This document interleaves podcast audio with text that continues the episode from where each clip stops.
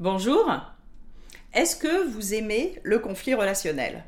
Certains adorent le conflit, la joute oratoire, avoir le dessus, au moins ça bouge. Ils diront parfois que ça les motive ou les aide à réfléchir, ou juste euh, ils attaquent par réflexe car ils ont intégré la croyance que la meilleure défense, c'est l'attaque. D'autres, au contraire, détestent le conflit et l'évitent le plus possible.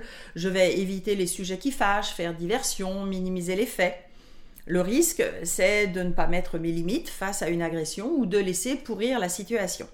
Et entre ces deux extrêmes, il y a tous ceux qui subissent le conflit et le gèrent plus ou moins bien.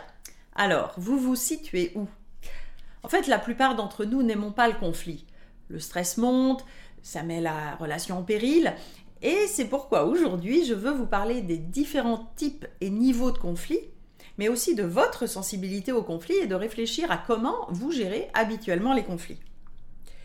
Le conflit en lui-même, c'est juste que nous avons des objectifs, des opinions ou des points de vue différents. Et théoriquement, nous devrions rester calmes, rationnels et discuter en vue de trouver une solution gagnant-gagnant euh, ou au moins un compromis. Mais quand on parle de conflit, on pense en général affrontement, stress, ton qui monte et possiblement échange de noms d'oiseaux. Ici, je vais parler plutôt des conflits au travail, mais c'est transposable bien sûr à la vie personnelle. Dans toute situation, il y a des conflits potentiels et c'est normal, notamment quand on prend une décision. On change l'équilibre d'un système et ça crée du stress d'adaptation, donc des frottements et des conflits potentiels. Savoir analyser les différents types de conflits qui peuvent surgir va vous permettre d'anticiper. Et notamment savoir très vite où on est situé dans la pyramide d'importance, car il y a différents types de conflits avec des enjeux et des niveaux d'enjeux différents. Par exemple, un conflit va devenir toxique quand on est rendu à l'attaque personnelle. L'identité d'une ou des deux parties est touchée et les égaux embarquent. Alors, Premier niveau, c'est juste une compréhension différente d'une situation, notamment par manque d'information. C'est tellement banal, euh, par exemple, vous avez besoin de récupérer telle information ou tel document de manière urgente, mais si ce n'est pas exprimé ou pas assez clairement, l'autre peut remettre à demain sans penser à mal. Mais le stress augmente, les interprétations aussi, et cela peut s'envenimer. C'est d'autant plus sensible si ça touche à des enjeux de territoire ou des modes de management différents. En gros, qui est le chef? Pour les gens pour qui le pouvoir est important ou qui sont dans un fonctionnement plutôt autocratique, ça peut devenir un gros sujet. Deuxième type de conflit, des méthodes différentes. On est encore dans le concret, chacun veut résoudre un problème, mais les modes d'action sont différents et chacun pense que sa solution est la meilleure. Pourtant, l'objectif est commun, mais cela se crispe sur le comment et le quoi faire. Le risque, c'est de passer au conflit d'opinion, on va le voir après. Quand on sort du rationnel avec les je pense que, et même les conflits d'ego avec c'est moi qui ai raison. Troisième niveau, des objectifs différents. Là, c'est plus compliqué, surtout si ce n'est pas officiel ou qu'il y a des conflits d'intérêts. Alors oui, il y a des organisations où il y a euh, de la concurrence interne, parfois volontairement, ou juste parce qu'il y a toujours des zones grises entre des divisions, par exemple. S'il y a un arbitre potentiel, à lui ou elle d'être diplomate et de prendre des décisions sans démotiver l'une ou l'autre partie. Si les deux parties sont laissées à elles-mêmes pour trouver une solution, c'est pas gagné. Quatrième type de conflit, le conflit d'opinion. Là, on est au-delà des objectifs. Euh, ça touche des valeurs, des points de vue différents sur la vie, sur la responsabilité des personnes ou de l'organisation. Et nos valeurs, ça nous structure profondément. Donc si je suis face à quelqu'un qui a des valeurs différentes des miennes, ça peut vite devenir intense. Il y a par exemple dans le MBTI la troisième dimension sur la prise de décision. Est-ce que je suis plutôt centré sur les faits ou plutôt centré sur les personnes quand je prends ma décision? Donc par exemple, est-ce que face à une demande personnelle d'un collaborateur, je fais respecter la règle d'abord ou si je suis plus sensible aux personnes, donc au cas particulier, je pourrais imaginer adapter la règle. Enfin, celui qui ne devrait jamais arriver, le conflit de personnes.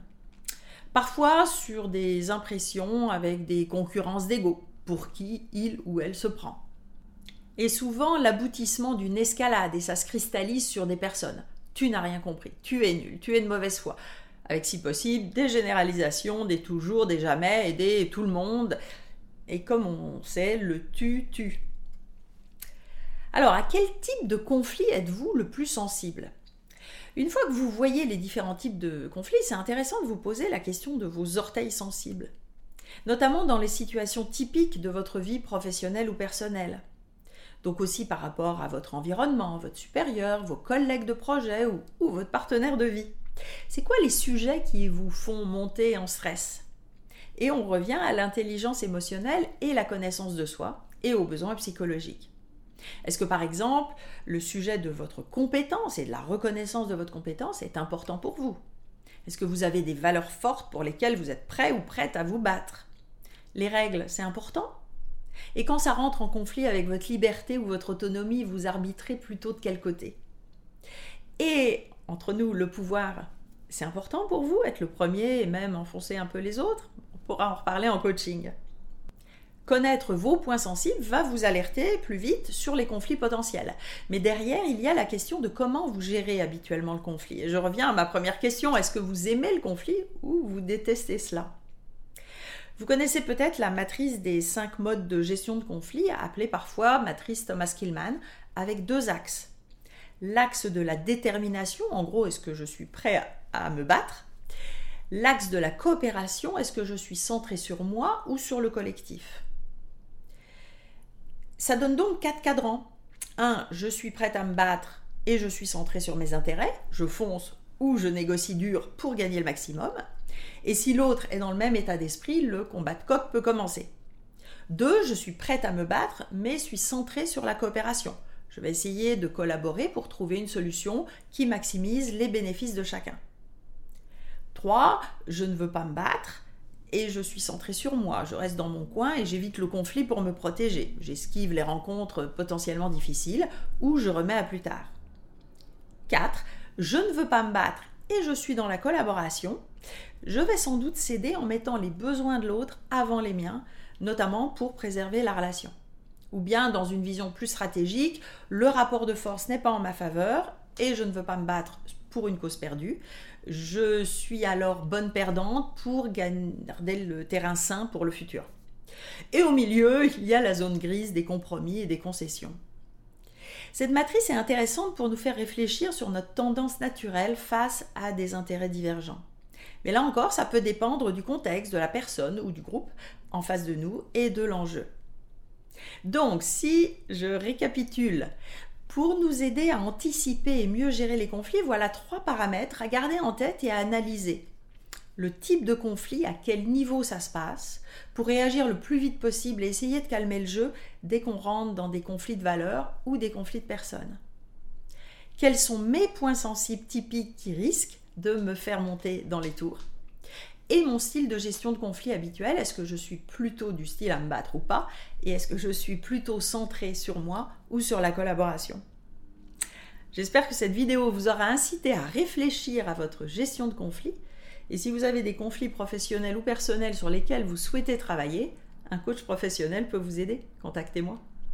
Si ces sujets de psychologie appliquée et de coaching vous intéressent, abonnez-vous maintenant à ma chaîne en activant les notifications pour être prévenu des prochaines vidéos.